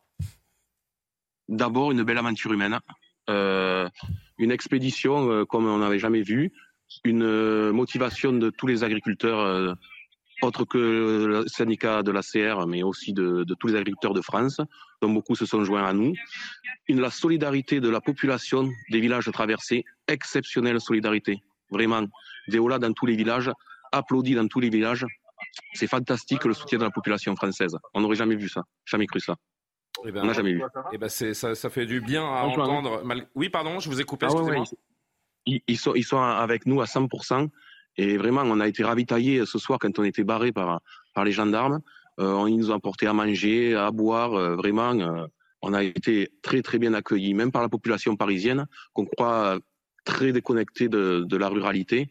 Et en fait, on a senti quand même un, un élan de solidarité impressionnant. Eh ben, si on a pu réconcilier les, à travers cette crise les Parisiens et certains agriculteurs, c'est déjà une belle chose de faite. Ah, Merci. On, ça fait du bien de sourire un tout petit peu. Merci beaucoup, Joël Reverdy. Néanmoins, bien sûr que. On est un peu fatigué aussi. Oh, bien sûr. Et on prend en compte votre, votre souffrance et ces, ces jours passés sur le tracteur. Et j'imagine que le retour, vous le faites dans le même sens. Enfin, avec le tracteur aussi. Donc, euh, c'est pas encore, vous n'êtes pas encore à jeun, quoi. Retour, oui mais ce sera plus calme. On va, oui. on ne sait pas si on sera escorté, mais au moins ce sera plus tranquille, quoi. Joël Reverdy, agriculteur donc et membre de la coordination rurale 47. Merci beaucoup d'avoir pris le temps de, de nous répondre et tâcher de vous, de vous, reposer donc ces prochaines heures avant de, de reprendre la route. Euh, euh, Karima, pardon, c'est vrai que c'est assez émouvant d'entendre notamment cette dernière réponse sur la solidarité euh, indéfectible des Français à chaque fois qu'ils ont vu passer ces, ces différents agriculteurs. Moi, je suis très touchée par euh, ce mouvement, par mm. euh, ces gens qui, justement, qui euh, habituellement sont invisibles, mais qui sont ô combien essentiels, finalement, pour, pour les Français, pour le pays. C'est vraiment le, symbole de l'enracinement, le symbole, oui, d'une identité aussi, un terroir, un paysage, le travail, donc des, gens, finalement, qui ont envie d'être connus pour le travail qu'ils font, qui rejettent euh, l'assistanat, l'oisiveté, qui ont cette valeur travail. D'ailleurs, quand Gabriel Attal en parlait euh, dans son discours, qui voulait remettre en avant la valeur travail, justement, ben, s'il y a bien des gens qui l'incarnent, ce sont les agriculteurs. Et cette image, il parlait, le, ce, monsieur, euh, cet agriculteur. Joël Reverdy. Voilà, donc de cette expédition, de cette aventure humaine, donc, donc cette image de ces agriculteurs qui descendent en tracteur sur des centaines centaines et des centaines de kilomètres. Moi, je trouve que ça a été vraiment un, moment aussi où on les a vus, on a pu les entendre. je, trouve que c'est important. Vous avez et français, hein? Et ensuite, bien, sur le deuxième aspect, donc euh, ce qu'on a vu à Rungis c'est tout ça, c'était la recherche d'un symbole. Est-ce que c'était la bonne cible? Probablement pas, comme on dit, probablement pas. Euh, bon, est-ce que c'est la bonne cible? Et le, rapport de force, et c'est peut-être là-dessus, je peux terminer là-dessus, sur le rapport de force avec le gouvernement. Je pense que le gouvernement a voulu dire on va casser tout de suite la possibilité d'excès c'est un peu ça, et de dire oui, on peut vous entendre, on peut vous écouter, mais euh, la fameuse ligne rouge, elle est là. Alors maintenant, quelle sera la stratégie pour la suite des choses? Il faut quand même qu'il y ait des mesures très précises. Vous savez, on a parlé des, des, métiers en tension. Il y a des filières en tension en agriculture. Est-ce qu'il y a des mesures d'urgence qu'on ne peut pas faire sur ces fameuses filières en tension? Vous en trouverez la déjà une première étape. Vous en trouvez la porte des, réponses politiques et justement le temps passe. Je voudrais qu'on avance et, et améliorer bien. Alors juste un petit mot parce que là ce soir vous êtes le, vous êtes l'invité euh, vedette. vedette. Donc vous avez tous les droits. Je vois que vous voulez dire un petit mot avant que je lance Gabriel Attal. Je vous écoute. Oui. Euh, alors un des grands mots de l'agriculture quand même euh, en France, c'est l'isolement quoi. Et là on a vu avec ce cortège et nous avec les manifestations qu'on a pu faire, quand on voit quand on voit la solidarité de la population, enfin. Euh, ça fait un bien Vous en doutiez Parfois oui, on en doutait. Parce qu'on euh, on parle beaucoup d'agribashing, euh, c'est un mot à la mode, mais on, se sent tellement euh, indésiré, indésirable. Enfin, Vous savez, les bobos, ils sont très visibles, mais ils ne sont pas la majorité des Français. Hein. Je pense que vous l'avez compris. Sait, mais on, vit des pressions quand même aussi dans les campagnes, malgré tout. Et c'est vrai que ça fait du bien, ça fait vraiment, vraiment, vraiment du bien de se sentir un peu épaulé. Quoi. La réponse politique euh, d'un point de vue européen, on va en parler dans cinq minutes avec donc euh, cette rencontre entre Ursula von der Leyen et Emmanuel Macron euh, demain à, Bruxelles. La réponse d'abord franco-française, elle doit passer par un geste fort de la part du Premier ministre qui s'exprimait au Sénat aujourd'hui justement sur la cause agricole. Écoutez-le. Nos agriculteurs croulent sous les normes. Chacune de leurs initiatives peut relever du parcours du combattant Chacune de leurs actions est réglementée et surréglementée. Alors oui, chacun de nos concitoyens partage leur volonté de respirer, de se débarrasser de procédures inutiles, de voir leurs initiatives libérées de la bureaucratie. Nos agriculteurs s'interrogent sur le fonctionnement de l'Union européenne. Ils savent ce que la PAC leur apporte, mais n'acceptent pas, plus que nous, certaines de ces lourdeurs. Alors oui, nos compatriotes s'identifient à cette interrogation, nos compatriotes qui savent très bien que nous sommes plus forts grâce à l'Europe, mais exige que l'Union européenne soit plus proche, plus efficace et plus protectrice. Vaut le bas blesse, je trouve, ces derniers jours, c'est que, je ne sais pas si vous vous souvenez, Maxime Thiebaud, la veille du discours de politique générale de Gabriel Attal, vous aviez la porte-parole, Prisca Thévenot, qui avait, euh, en conférence de presse, promis des annonces lors du discours. rien n'a été, rien n'a été dit. Ils ont, euh, les agriculteurs, je trouve ont cette impression, qui tendance à se vérifier ces derniers temps, que le gouvernement cherche un peu à faire pourrir la situation. Et que et de voir, de voir notamment ce monsieur et ses agriculteurs encercler la l'INAS à qui on va demander gentiment de quitter le département, j'ai l'impression qu'ils ont leur plan en tête. On va les on va les faire dégager. Ils ont fait leur cinéma et euh, ça va s'éteindre un petit peu, un peu à la façon des gilets jaunes, hein, où on a parié dans un premier temps sur le pourrissement. J'ai l'impression que c'est le pari gouvernemental en ce moment. Oui, mais la seule différence, c'est que les gilets jaunes, c'était un un bouli-boulga de personnes en colère, alors que là, les agriculteurs, ce sont des personnes qui ont les pieds dans le réel et qui savent pertinemment les solutions qui doivent être prises. Mais tous les jours, on leur dit, vous aurez des annonces demain. Oui, mais les annonces, elles devraient arriver. Mais le problème, c'est que les annonces demanderaient de la part du gouvernement de changer complètement de logiciel. Ça fait 40 ans qu'on a supprimé la politique agricole française pour la remplacer par une politique agricole commune qui s'est avérée en fait être commune aux grands groupes industriels et financiers internationaux et non pas commune aux États européens et aux agriculteurs européens. On a transformé l'agriculture en une place du marché où la bourse s'exerce à la place d'une agriculture qui doit être celle de l'agriculteur qui le matin se lève et sait s'il peut aller labourer son, terrain, ou s'il peut aller cultiver ses terres, ou s'il peut faire telle ou telle chose avec ses animaux, parce qu'il connaît son métier. Et c'est ça le problème. Et on n'a pas su protéger le savoir-faire agricole européen et en premier lieu savoir-faire agricole français, parce qu'on a préféré boursicoter à partir de la production agricole qui n'est, par définition, la seule chose sur laquelle on ne peut pas boursicoter. Et en 40 ans, bah, malheureusement, petit à petit, s'est installé la destruction de l'agriculture française. Alors on a eu, on a le, Mercosur qui doit arriver, mais on a eu le CETA euh, juste avant, hein, et il y avait eu beaucoup d'opposants contre le CETA, un, un autre accord international. Donc effectivement, comment voulez-vous qu'un gouvernement qui est le produit et qui est dans la continuité d'un système qu'il a mis en place, puisse comme ça, du jour au lendemain, ah entendre raison sur quelque chose qui malheureusement est l'expression d'une vérité et d'une demande douloureuse. Donc c'est ça le problème. Mais parce qu'il faut des débats démocratiques, pardon, mais les traités de libre-échange ont permis à l'Europe de dégager des excédents commerciaux majeurs alors qu'elle était en déficit mais C'est pas sérieux. Mais non, mais vous rigolez là. Combien de, Alors pas tous en même temps. Ce sont les faits. Ne confondons pas les problèmes. Quand vous avez pas tous en même temps. Étrangler l'agriculture française. Non, non. Alors je vous permets pas, Monsieur de dire que c'est n'importe quoi pour la simple bonne raison. Alors on va laisser Maxime peut-être se justifier. Vous avez eu un dumping avec l'Union européenne. Pas eh ben, c'est ce que je suis en train de dire. Vous avez l'Union européenne qui a permis, par les accords de libre-échange, un dumping social et environnemental qui fait qu'aujourd'hui, vous avez dans l'assiette de nos gamins de la merde qui a été produite dans des États qui ne respectent aucune norme sociale et environnementale. mais c'est vrai. Mais non, un traité, mais pardon, un traité de libre-échange, vous êtes juriste, allez en lire un. Allez la en lire un. Un traité de libre C'est pas celui qui parlera le plus fort, les amis. Écoutez, le libre-échange prévoit que les produits importés en Europe respectent les normes sanitaires européennes. le problème, non mais pardon, pour aller, pour aller, pour aller, mais c'est faux. Eh ben Il manque de contrôle. On a d'autres problèmes. Eh on a ben des, non mais on a des problèmes qui sont aussi nos problèmes au sein de la société française. Je parle pas de l'agriculture. Le principe de précaution. Quand on inscrit le principe de précaution dans la Constitution, un exemple très simple, parce que c'est dans tous les domaines. C'est pas seulement sur l'environnemental. C'est par exemple sur le financier. Vous parliez de vos, des banques, madame. Qu'est-ce qui se passe? Bâle 3 parce qu'on a eu peur que la crise de 2008 revienne. mais... Bâle 3. Mais si, je vais aller, je vais aller au bout. La Avant, non, mais, eh, les amis, vous n'êtes pas tous les deux sur le plateau seulement. pour aller, On va conclure là, s'il vous plaît. Pour aller au bout, oui, mais sinon ça n'a aucun sens de faire des débuts de frappe parce que vous perdez encore plus de temps. Oui, mais alors là, vous Donc, nous faites encore perdre. Oui, ben justement, BAL 3, c'est quoi? BAL 3, ça ça met des tas de critères financiers qui fait que vous ne pouvez plus accorder par, par exemple des prêts. Si le banquier avant, il connaissait madame, il savait que peut-être techniquement, elle ne répond pas aux critères pour avoir un emprunt. Mais il sait que c'est une famille qui a toujours tout payé rubis sur l'ongle. Avant, le banquier, il pouvait donner le prêt. Maintenant, à cause de ce principe de précaution, mais ça, c'est la société tout entière qui veut ce principe de précaution, il ne peut plus accorder l'emprunt. Et des exemples comme ça, on peut en avoir. Je vois pas le rapport avec un kilo de viande où tu l'achètes 2 euros en Argentine, là où il coûte 6 euros à produire en France. la concurrence n'est pas possible. En fait, pour l'agriculteur ah français, dont le euh, coût de production est mais non, il n'a pas raison, pardon. La concurrence est complètement ben non, c'est pour les agriculteurs. regardez les chiffres. Mais c'est ça le réel pour les agriculteurs. Les agriculteurs qui aujourd'hui n'arrivent pas à vendre n'arrivent pas à vendre parce qu'ils sont dans une S'il vous plaît, les amis, ça y est, on a compris. C'est ce que je suis en train de dire. S'il vous plaît, je pense que les gens qui nous regardent ont mal au crâne. Amélie Rebière, Amélie Rebière, qu'est-ce que vous concluez de ce que vous venez d'entendre euh, et après, on retournera sur non-pied avec euh, ce qui a été obtenu et ce, que, ce qui pourrait arriver demain depuis Bruxelles. Allez-y. Euh, je vais vous dire déjà qu'on n'a pas le temps de regarder les chiffres et de s'occuper des banques et compagnie. Enfin, bon, c'est bon, on a assez à faire dans nos exploitations. Je vais vous donner un exemple très concret.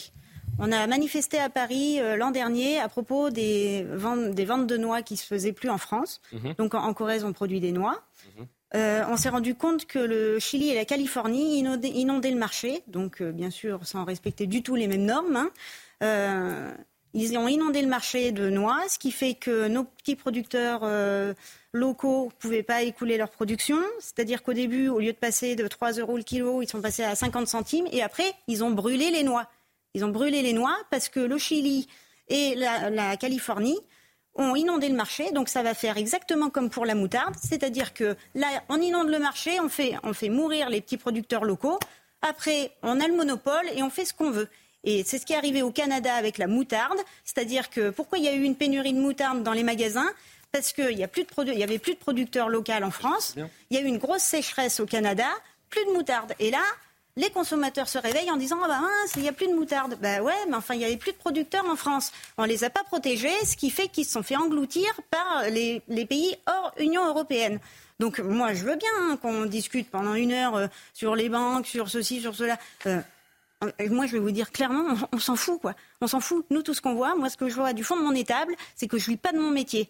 Et il y a une journée déterminante, donc demain à Bruxelles, cher Jean-Claude et cher tous. C'est qu'il faut changer, en effet. Bien sûr. ce mode de vie-là qui n'est plus acceptable aujourd'hui. Et Bruxelles doit et la France. Et la France doit faire plier. La France doit faire plier. Doit montrer qu'elle est un poids lourd dans cette Europe à partir de, à partir de demain. Regardez s'il fait beau ou pas beau, savoir si on, si on s'occupe du champ ou si on s'occupe des animaux. C'est hélas un peu plus compliqué que ça. Bien sûr. On va en, continuer d'en parler dans un instant. Je voudrais juste qu'on revienne avec nos euh, reporters sur le terrain sur euh, l'actualité principale de cette soirée, à savoir que 91 agriculteurs vont passer la nuit derrière les barreaux aux différents commissariats du, du Val-de-Marne, puisqu'ils ont été les 91 répartis dans différents commissariats du département. Vous êtes à Maison-Alfort, cher euh, Michael Dos Santos, où on sait que notamment Karine Duc est placée, à savoir l'une des la coprésidente de la coordination rurale 47. Euh, on confirme donc que près de 100 agriculteurs, parce qu'ils ont euh, voulu entrer dans ce lieu hautement symbolique, aujourd'hui vont dormir en prison ce soir, enfin en prison, au commissariat derrière les barreaux.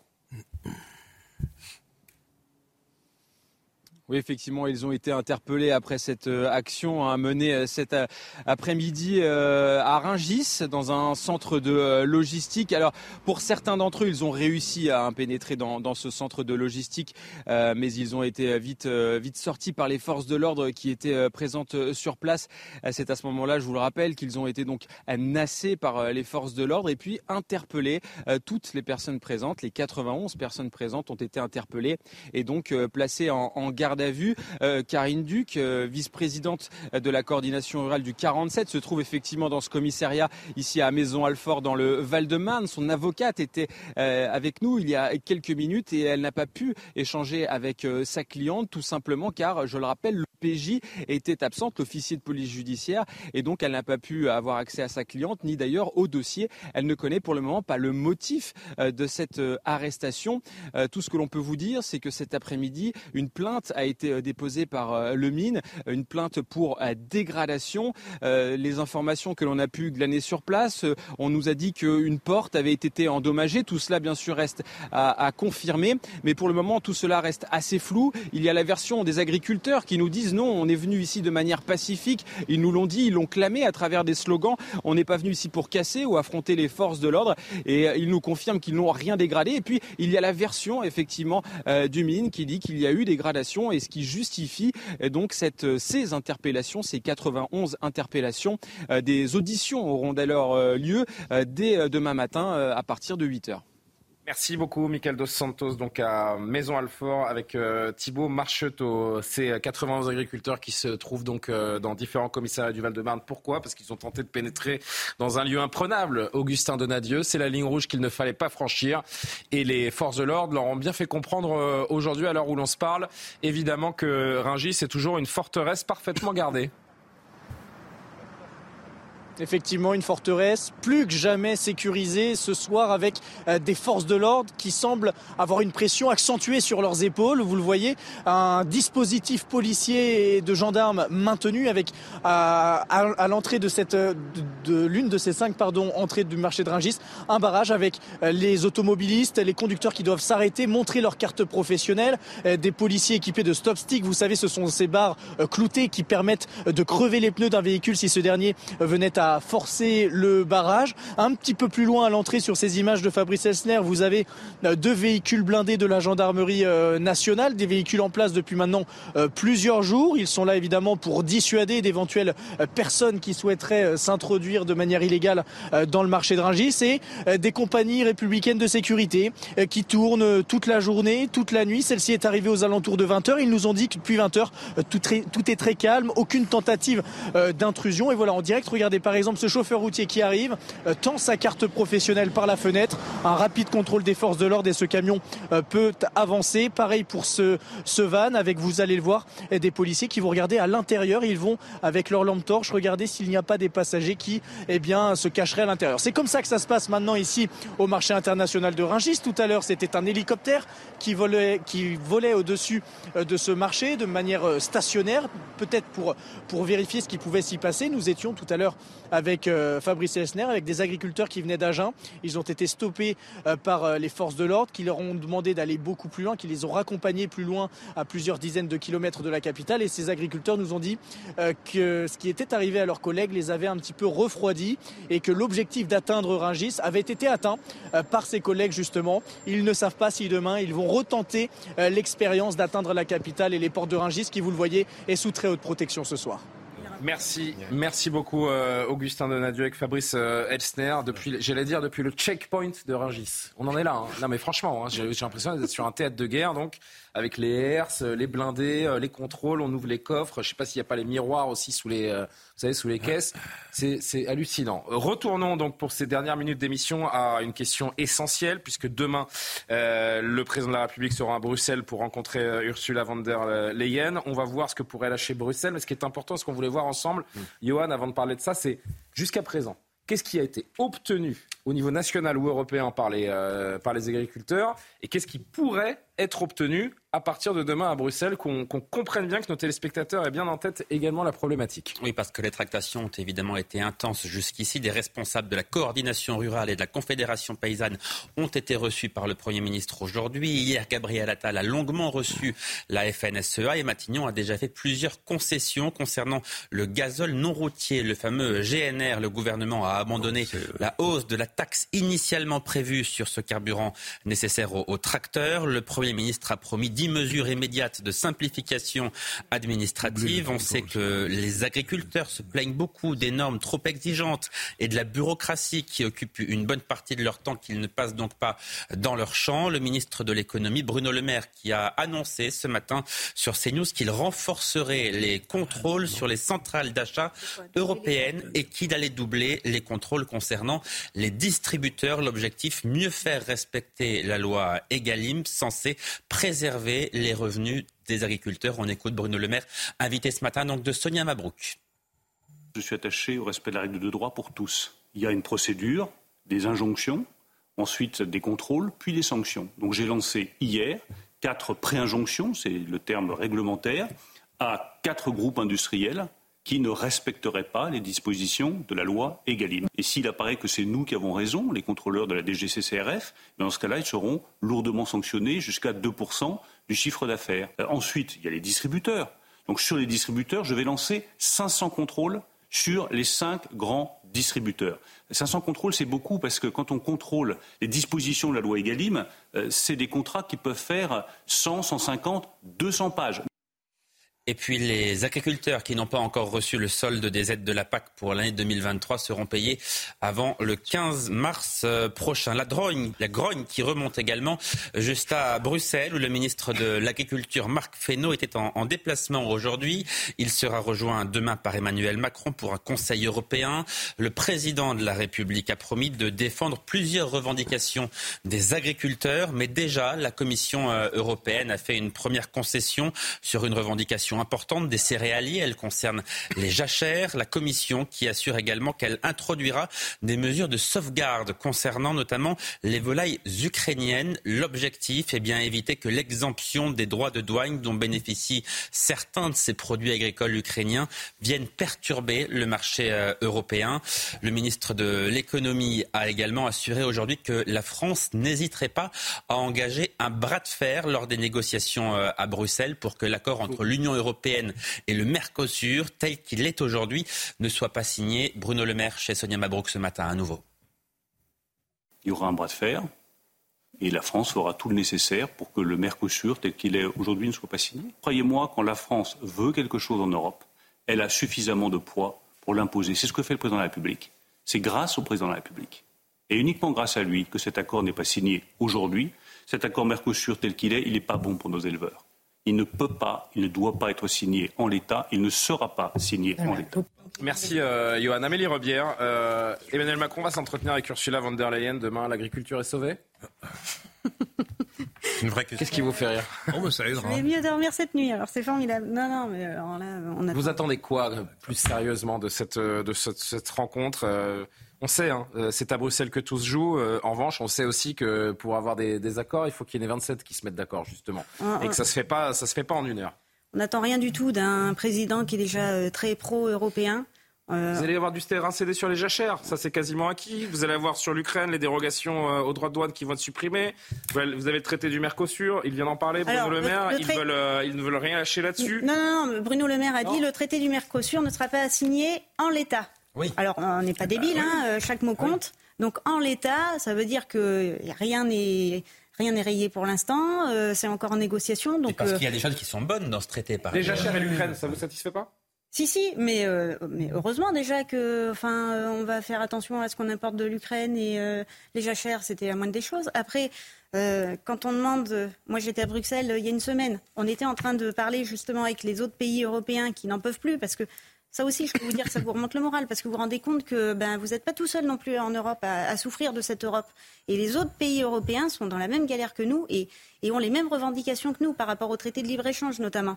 Et on était en train de discuter tous ensemble autour de la table, en train de dire il faut plus de traité de libre-échange. Et en même temps, euh, un traité euh, de libre-échange avec le Chili se signait. On n'a pas dit ça. Non, non, non, c'est pas ce qu'on a dit. Hein. Non, non. Non, parce que les, traités de libre-échange sont parfois extrêmement bénéfiques à la France. Il y, a, des choses qu'il faut revoir, des choses qui ne vont pas dans le Mercosur notamment, mais, dans le traité du Mercosur, il y a des choses qui, qui sont extrêmement favorables à l'Union européenne. Traité avec le Chili, déjà qui est complètement défavorable à nous pour la volaille notamment. Après le traité de libre-échange avec la Nouvelle-Zélande, importer du lait et de l'agneau. Non mais vous vous rendez compte, importer du lait de l'opposé de la planète en, quoi c'est vertueux au niveau écologique? Parce qu'on nous parle sans arrêt d'écologie à nous, en France. Mais en quoi c'est vertueux de faire venir de, l'opposé de la planète du lait qu'on peut produire en France? En plus, vous imaginez bien que... 20 000 km la Nouvelle-Zélande. Voilà, quand on a un industriel en face de nous, c'est pour ça aussi qu'on est contre ces traités de libre-échange, parce que quand on a un industriel en face de nous qui peut importer pour moins cher la même production que nous, on lui propose, on lui dit, ben non, tu nous payes pas assez cher la viande ou le lait. Il nous dit, ben, moi je m'en fous, je le fais venir de Nouvelle-Zélande pour moins cher.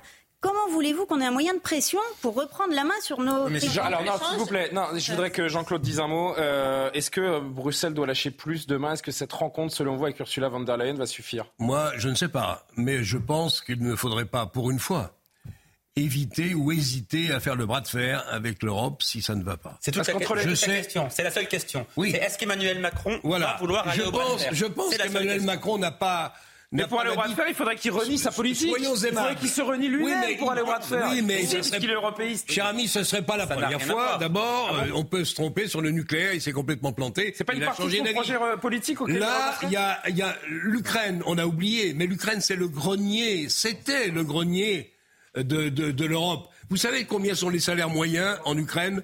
200 euros. Mm. Comment voulez-vous que nos amis ici puissent rivaliser, être dans la compétition avec les... les, Vous savez comment ça marche la volaille en Ukraine? C'est un homme, un milliardaire, le roi de, de la volaille en Ukraine, qui gagne des centaines de millions. Si on ne décide pas de, et si le président de la République ne décide pas d'être d'une extrême fermeté, notamment sur l'Ukraine, mais pas seulement, bah, on verra bien. Chacun ensuite. Une décision Pardon uniquement et sur l'Ukraine, c'est important de le rappeler, ça n'était absolument pas dans un, dans un traité, c'était une décision uniquement politique par rapport à la situation de l'Ukraine. Oui, oui. ça a été une erreur majeure de l'Union européenne parce qu'en plus on a absolument rien contrôler. Il y a beaucoup à dire sur Madame. Je crois, non, mais juste je crois quand même, ne nous trompons pas totalement d'ennemis, parce que le problème de l'agriculture française aussi, c'est la difficulté d'avoir des marges, que ce soit pour les agriculteurs, que ce soit pour les distributeurs. Mais ça, c'est aussi lié au poids de l'État. c'est que structurellement, toutes les entreprises françaises, à tous les échelons de la chaîne, ont de la difficulté à gagner de l'argent à cause du poids de l'État. le coût du travail Il faut qu'on rende l'antenne, les amis. Je suis désolé. On pourrait évidemment rester des heures, parce que là, notamment sur le volet euh, Bruxelles, mais on en reparlera beaucoup plus longuement demain, une fois que cette rencontre aura eu lieu en, haut lieu, donc euh, à Bruxelles. Tiens, Maxime, j'ai noté, vous l'avez dit tout à l'heure, euh, Maxime Thiebaud, ça vient de, du patois bourguignon.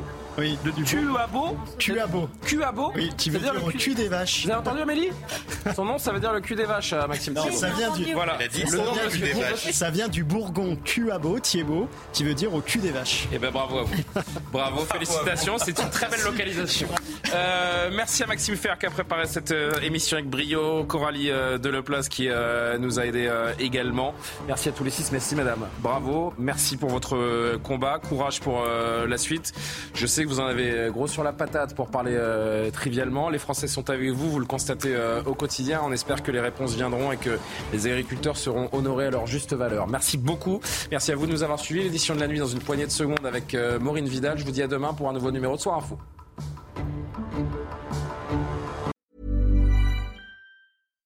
Here's a cool fact a crocodile can't stick out its tongue. Another cool fact you can get short term health insurance for a month or just under a year in some states. United Healthcare short term insurance plans are designed for people who are between jobs, coming off their parents' plan, or turning a side hustle into a full time gig. Underwritten by Golden Rule Insurance Company, they offer flexible, budget friendly coverage with access to a nationwide network of doctors and hospitals. Get more cool facts about United Healthcare short term plans at uh1.com.